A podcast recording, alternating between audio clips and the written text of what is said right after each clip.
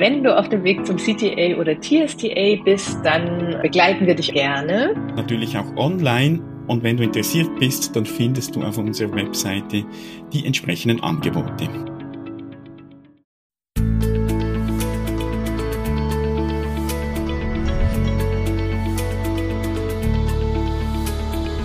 Transaktionsanalyse fürs Ohr. Der Podcast von Christine Nierlich und Jörg Bolliger. Herzlich willkommen. In dieser Episode stellen wir die drei von Claude Steiner beschriebenen Arten vor, wie Menschen sich von einem autonomen Leben entfernen.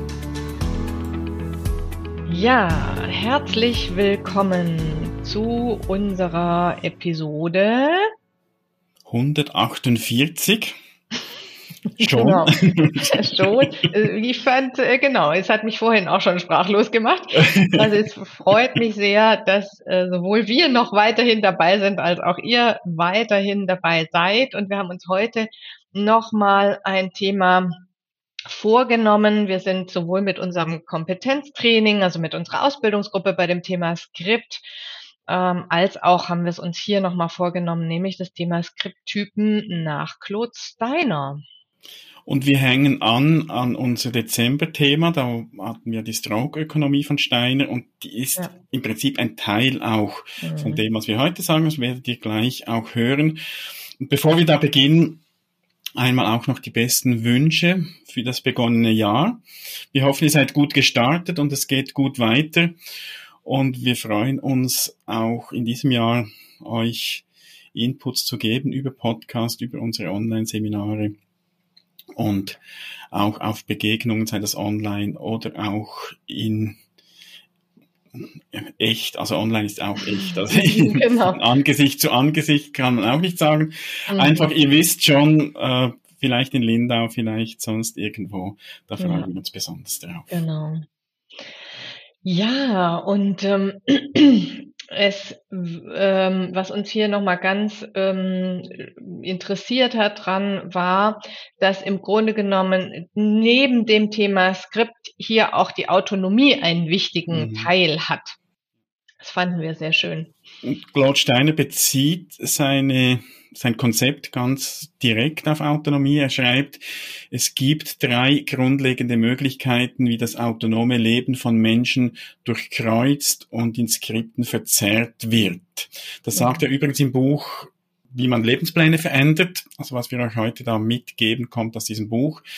Und wie gesagt, er geht von der Autonomie aus und ich, ich finde auch noch schön, die, dieser Begriff verzerrt. Mhm. Ich habe jetzt nicht nachgeschaut, wie es original ist, aber mindestens die Übersetzung ist gut. Mhm. Also da wird etwas verzerrt. Ja. Also die Autonomie, die, die ist zwar irgendwie noch da, aber es ja. wird eben durchkreuzt und verzerrt. Genau. Ja, und es gibt eben diese drei Möglichkeiten, die nennt er lieblos, kopflos, freudlos, also keine Liebe, kein Verstand, also ja, freudlos, keine Freude, keine Lust. Ich, ich bin da nicht so glücklich auch mit den mhm. deutschen Übersetzungen, habe mhm. aber noch mhm. nicht wirklich eine Lösung. Also lieblos, das Wort, das gibt's ja und das heißt, ich mhm. bin lieblos und das ist eigentlich nicht so, so gemeint oder, oder auch kein Verstand. Da geht's nicht nur also nicht um Verstand im, im Sinne von bewusstem ja, eher so Denken. Gedankenlos, also das oder? meint, ja, das kann mhm. man gar nicht so richtig gut übersetzen. Mhm. Aber ihr werdet jetzt dann auch, wenn wir die drei Skripttypen beschreiben, auch da noch so mhm. äh, erfahren, was denn Steiner auch damit gemeint hat. Und wir weisen auch nochmals darauf hin, dass wenn wir jetzt von Skript sprechen, dass wir da die einschränkenden Aspekte mhm. meinen, mit dem Wissen, dass wir von unseren Bezugspersonen auch sehr viel Gutes, Hilfreiches mitbekommen haben. Aber hier geht Steiner ganz klar um die Frage, er nennt das Training, welche Trainings haben wir durchlaufen, um das Potenzial der Autonomie nicht mehr voll auszuschöpfen. Mhm. Genau, und äh, seine, seine Aussicht oder, oder Idee ist ein tragisches Ende. Und laut seiner Definition ist dieses tragische Ende oft zu sehen in einer Art Depression, Wahn, Wahnsinn oder eben Abhängigkeit. Mhm.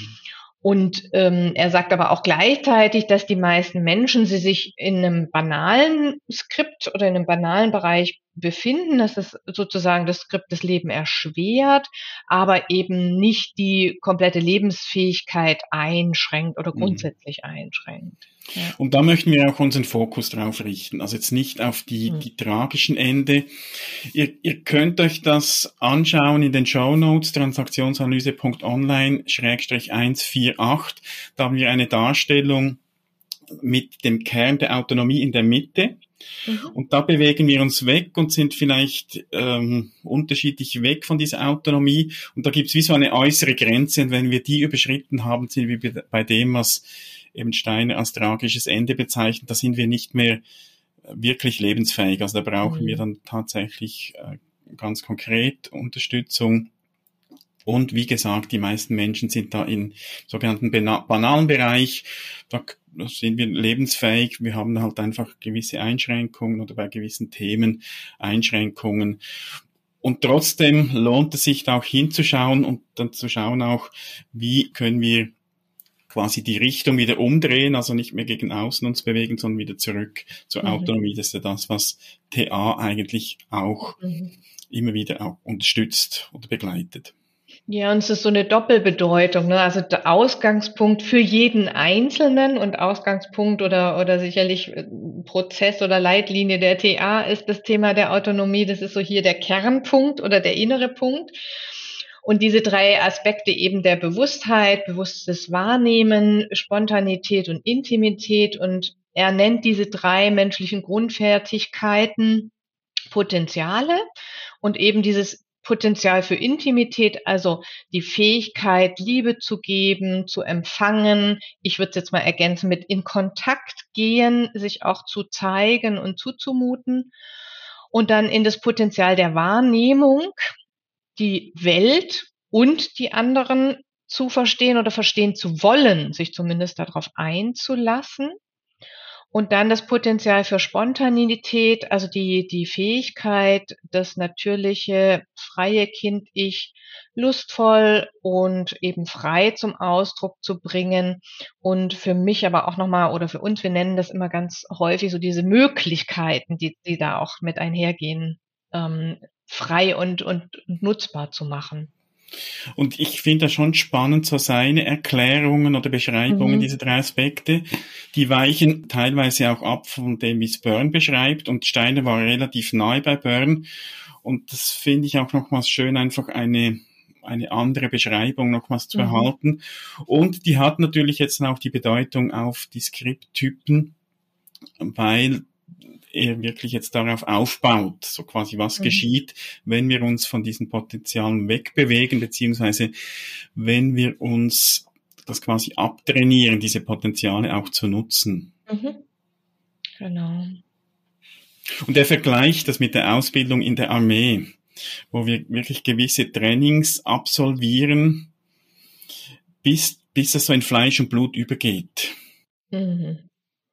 Also ne, Armee hin oder her. Also die Idee Training, die, die Überschrift haben wir jetzt mal so weitergeführt oder, oder weiter übernommen. Äh, da, da fängt er an mit Training keine Liebe. Da würden wir euch auf die Episode 147 mal verweisen. Da geht's um die Stroke-Ökonomie. Mhm. Also die vorige Episode, da haben wir uns sehr stark mit der Stroke-Ökonomie ja befasst und das wäre sozusagen ein Punkt, nennt er, das Training keine Liebe, also ja. lieblos, wenn ich dem Skript nachgehe.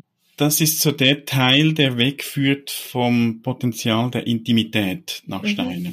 Also ja. wenn wir uns einschränken im Austausch von Strokes, also Strokes als Einheit der Anerkennung, ich signalisiere jemanden, ich, ich sehe dich, ich nehme dich wahr, wenn wir uns da einschränken, also zu wenig solche Strokes erhalten und auch weitergeben, dann ist das laut Steiner so, dass wir da den Aspekt der Intimität einschränken und damit halt eben auch die Autonomie oder ein Teil der Autonomie.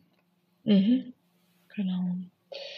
Dann geht es weiter mit dem Training kein Verstand oder eben die äh, Fähigkeit, also im Positiven formuliert die Fähigkeit, die Welt zu sehen und auch sich selbst, das ist ja ganz spannend, ne? die anderen zu mhm. verstehen, mich zu verstehen, die Welt zu verstehen Und das als Bestandteil des Erwachsenen-Ich.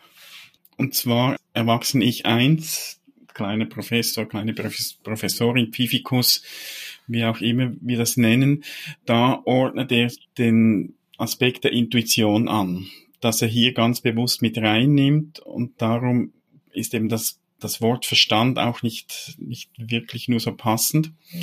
Und er sagt dann, dass eher zweiter Ordnung, also das große, das eigentliche eher, das wir kennen aus den drei Kreisen, da geht es um rationales Denken, Verständnis, er nennt das Verständnis harte Daten und Informationen, logische Zusammenhänge herstellen, das ordnet er hier an. Und er sagt, dieses Training, das führt uns von beiden Aspekten weg oder von, vielleicht von einem, aber beides ist möglich.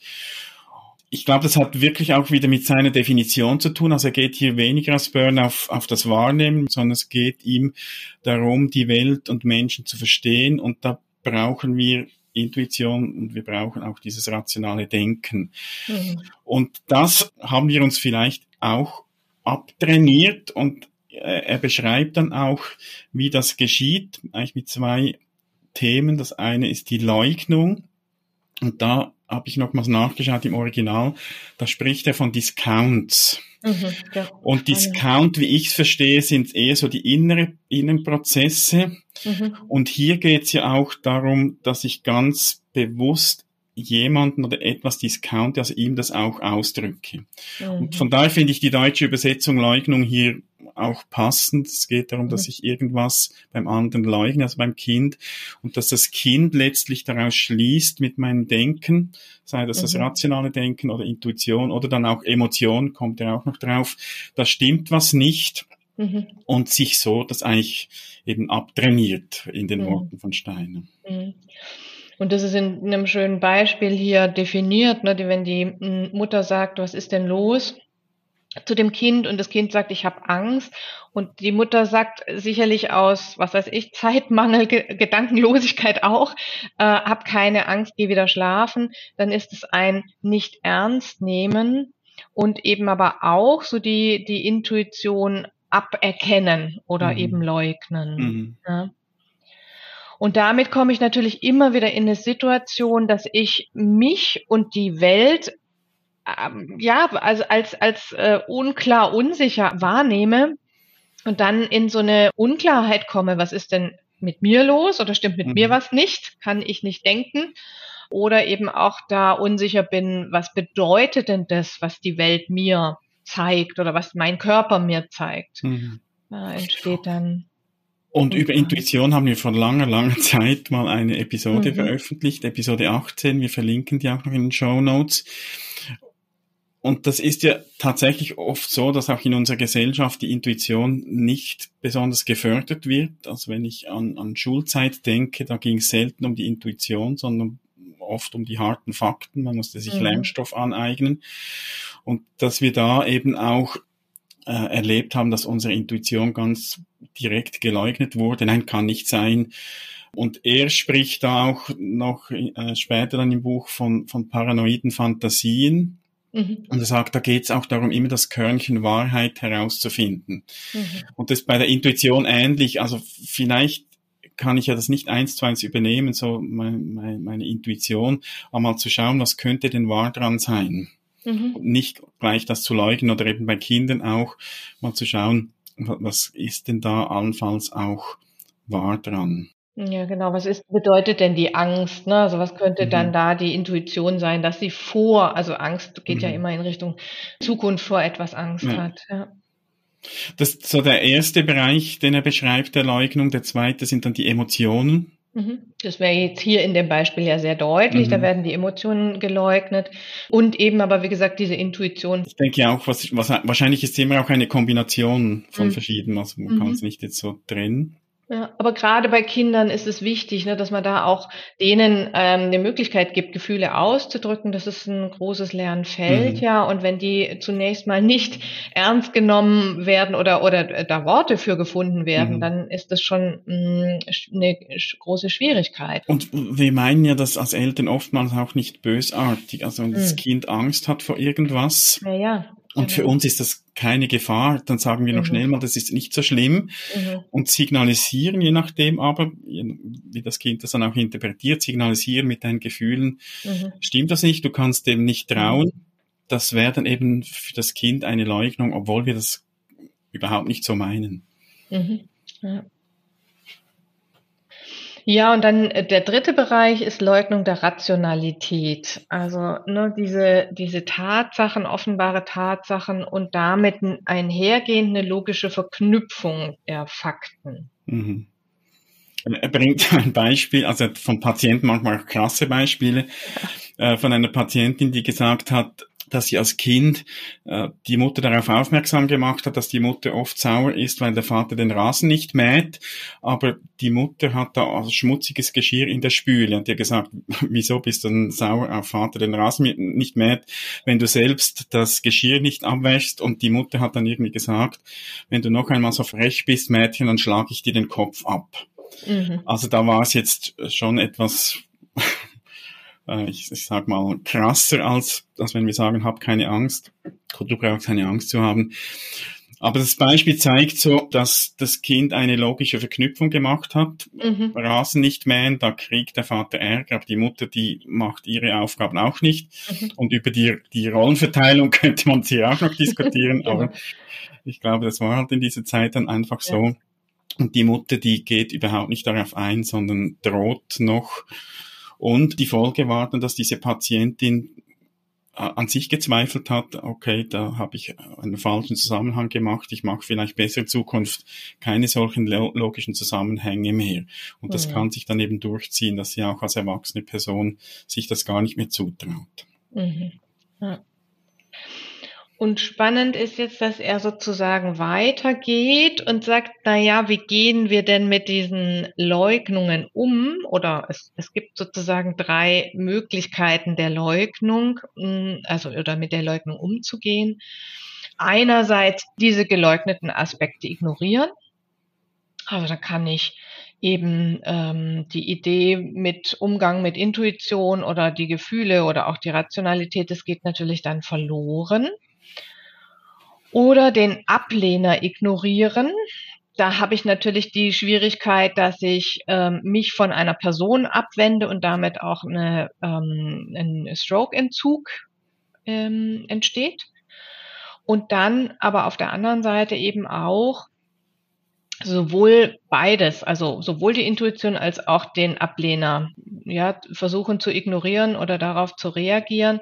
Und damit komme ich aber in eine Verwirrung oder auch in einen Engpass. Mhm. Und das, das zeigt auch so diese Möglichkeiten, das Kind ist ja jetzt abhängig von, von Strokes gesehen zu werden. Also es wird wahrscheinlich die Variante eins hm. in den meisten Fällen wählen, also mhm. den Fehler bei sich suchen, sagen, okay, da, da stimmt was nicht mit dem, was ich da gefühlt habe, mit dem, was ich wahrgenommen habe und daher so ein, ein Skriptthema entwickeln von von mit meinem Denken, mit meinen Emotionen, also dieses Mindlessness, das er beschreibt, hm. dass es da entsteht darauf. Und ähm, oder ne, wir haben beim beim Thema der der äh, Leugnung von Emotionen ja auch immer ähm, die, die die Option oder die Möglichkeit der Ersatzgefühle. Ja, das mhm. haben wir hier ja. jetzt auch noch nicht genannt. Ja. Neben der Leugnung beschreibt er dann auch noch die Lüge. Und er bringt hier so drei Ausprägungen. Das eine ist die offene, kaltschneuzige Lüge, die den Kindern aufgetischt wird. Also wenn ich ganz bewusst Kinder belüge aus irgendeinem Grund. Und hier finde ich ganz spannend das Beispiel so die, also offene Lüge auch wirklich so dieses, die Kinder, wie kommen die Kinder auf der Welt, die bringt der Storch. Mhm. Also das finde ich sehr nett, dass er das als offene, kaltschneuzige Lüge betitelt. Aber ist er natürlich, ne? Also ich mhm. habe da eine Antwort für die aber so gar nicht äh, stimmt. Und er geht dann weiter und sagt, also das, so diese offene Lüge ist das, was man meistens als Lüge definiert. Er sagt, aber auch Halbwahrheiten sind Lügen. Mhm. Das wäre dann das Beispiel auf die Frage, wie kommen Kinder auf die Welt? Die kommen einfach aus dem Bauch der Mutter. Mhm.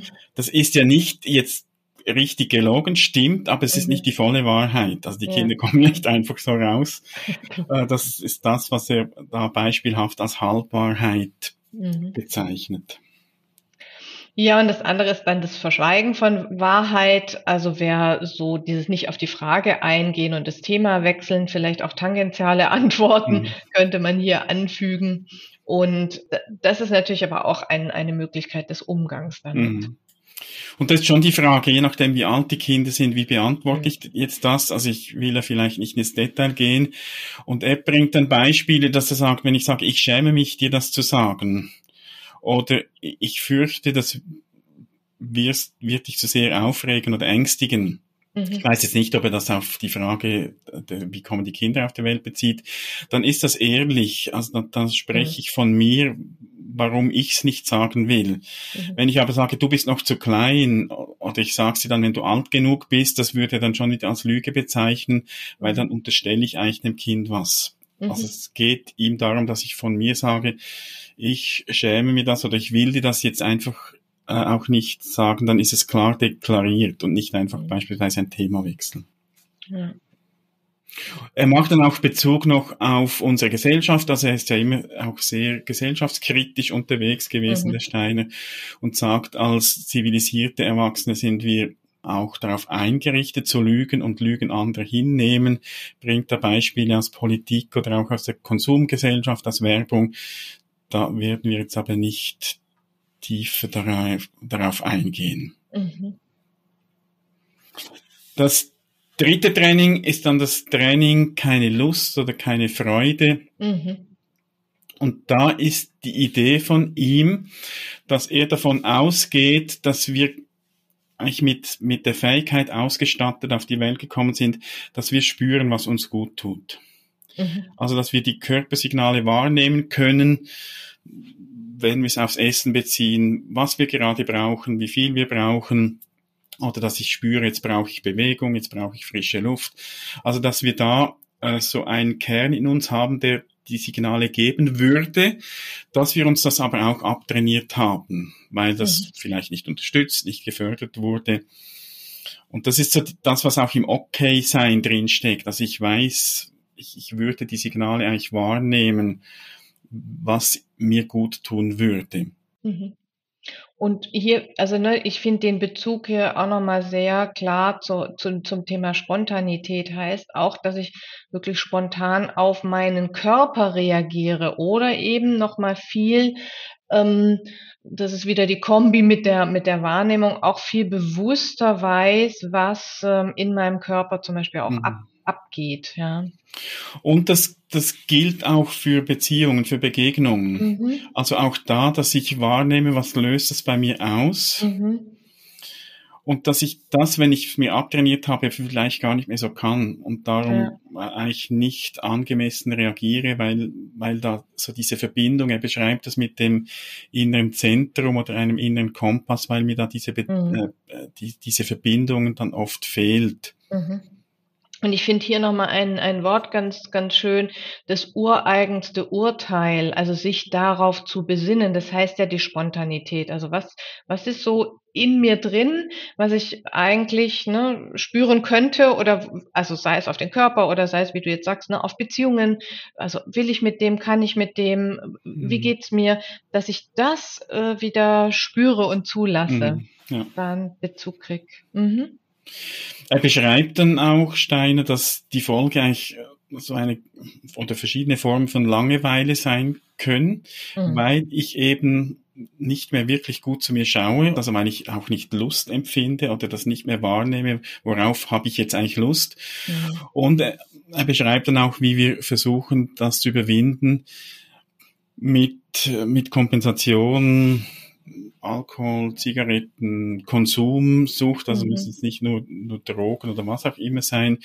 Spiele, also ich denke heute auch die Handyspiele, die haben da so mhm. eine Funktion. Mhm. Dass wir sonst irgendwie Nervenkitzel suchen. Mhm. Und, und das hilft vielleicht vorübergehend, aber, aber meistens ist es von kurzer Dauer und da sind wir dann wieder in dieser, in dieser Form von Langeweile mhm. von dieser Lustlosigkeit. Und im Extremfall kann das eben dann zu, zu Suchtverhalten auch führen, dass wir das immer wieder brauchen. Womit wir jetzt fast schon ne, bei dem Thema äh, tragisches Skript mhm. sind, aber ihr, ihr seht jetzt auch noch mal ganz deutlich, also Wir sind gerade bei Freud los, das heißt, hier geht es um Spontanität wieder zu trainieren, um nicht in das tragische Skript mit Sucht und Abhängigkeit zu geraten. Bei Kopflos eben eher die Bewusstheit zu trainieren, um eben nicht in Richtung des Wahnsinns zu geraten und bei der Intimität zu trainieren, in Kontakt zu gehen, Liebe auch zuzulassen, zu ähm, erleben, um nicht in dieses lieblos Skript zu kommen und eben nicht in das tragische Skript mit Depressionen mhm. zu kommen. Das ist jetzt vielleicht nochmal so als Zusammenfassung. Und das ist ja auch sehr plakativ und mhm. vielleicht auch ein bisschen zu vereinfacht. Was mir gefällt an diesem Modell ist so, dass er ganz konkret einen Zusammenhang macht mit den drei Aspekten der der Autonomie ja. und dass es irgendwie so wie eine Logik auch gibt, die ich jetzt gut nachvollziehen kann. Ja. Mhm. Und ich glaube so, so bei, bei all diesen Punkten kann man jetzt weiter noch in die Tiefe gehen und könnte noch passende Einschärfungen finden, wie auch immer. Wir werden im Online-Seminar vom 30. Januar 2023 um 18 Uhr werden wir das Thema aufgreifen und werden dort dann insbesondere auch der Frage noch nachgehen, wie können wir so im Bild die Richtung wieder wechseln? Also mhm. wie können wir so von diesem Training, das wegführt von der Autonomie, wie können wir da ein Training entwickeln, das uns wieder zurückbringt zur Autonomie? Also da laden wir dich herzlich ein, am 30. Januar dabei zu sein. Mitglieder unseres Online-Trainings, die werden den Link automatisch erhalten wenn du noch nicht Mitglied bist, kannst du es gerne werden oder dich einzeln für dieses Online-Seminar dann auch registrieren. Genau. Und das ist schon der Ausblick. Weiter im Januar geht, ähm, nämlich am 27. und am 28. Januar mit den Entdeckungstagen. Da laden wir euch auch nochmal ganz herzlich zu ein. Freitag, 27.01. von 15.30 Uhr bis 20.30 Uhr. Ihr könnt da einzelne Seminare buchen oder auch die kompletten Tage dabei sein. Uns geht's darum, ein bisschen mal äh, breiter oder, oder vielfältiger auch in die TA gucken zu lassen oder zu gucken und uns auch zwischendurch auszutauschen. Die äh, Vera, Vera Elgendorf ist dabei mit der gewaltfreien Kommunikation unter transaktionsanalyse.online-entdeckungstage könnt ihr entdecken, was es alles gibt. Mhm. Und wir haben zu all den Workshops, die wir da anbieten, kurze Teaser-Videos gemacht, die kannst ja. du auch auf dieser Seite anschauen, damit du eine Idee erhältst. Wenn du dich für die ganze Veranstaltung anmeldest, also für alle Online-Workshops plus dem Programm dazwischen, dann kriegst du auch Möglichkeit, die Aufzeichnung unserer Inputs dann im Nachhinein anzusehen. Mhm. Also auch wenn du vielleicht dann nur bei fünf dabei bist, da kannst du dir das äh, Fehlende dann auch im Nachhinein noch anschauen. Nicht jetzt die Diskussion der Teilnehmerin, aber so das, was wir als Input eingeben. Mhm. Also da lohnt es sich dann vielleicht auch eben gleich das ganze Paket zu buchen, dass du da anschließend auch Gelegenheit hast, noch reinzuschauen oder nochmals reinzuschauen. Und das wird dann auch zeitlich unbegrenzt zur Verfügung stehen. Also, wie Jörg anfangs schon gesagt hat, wir freuen uns drauf, wenn wir euch dieses Jahr in welcher Form auch immer sehen. Das heißt, bei dem Online-Seminar zur Vertiefung dieses Themas, bei den Entdeckungstagen oder vielleicht auf dem Kongress etc. Macht's erstmal gut. Bis dahin. Guten Januar. Bis bald. Tschüss. Tschüss. Herzlichen Dank fürs Zuhören.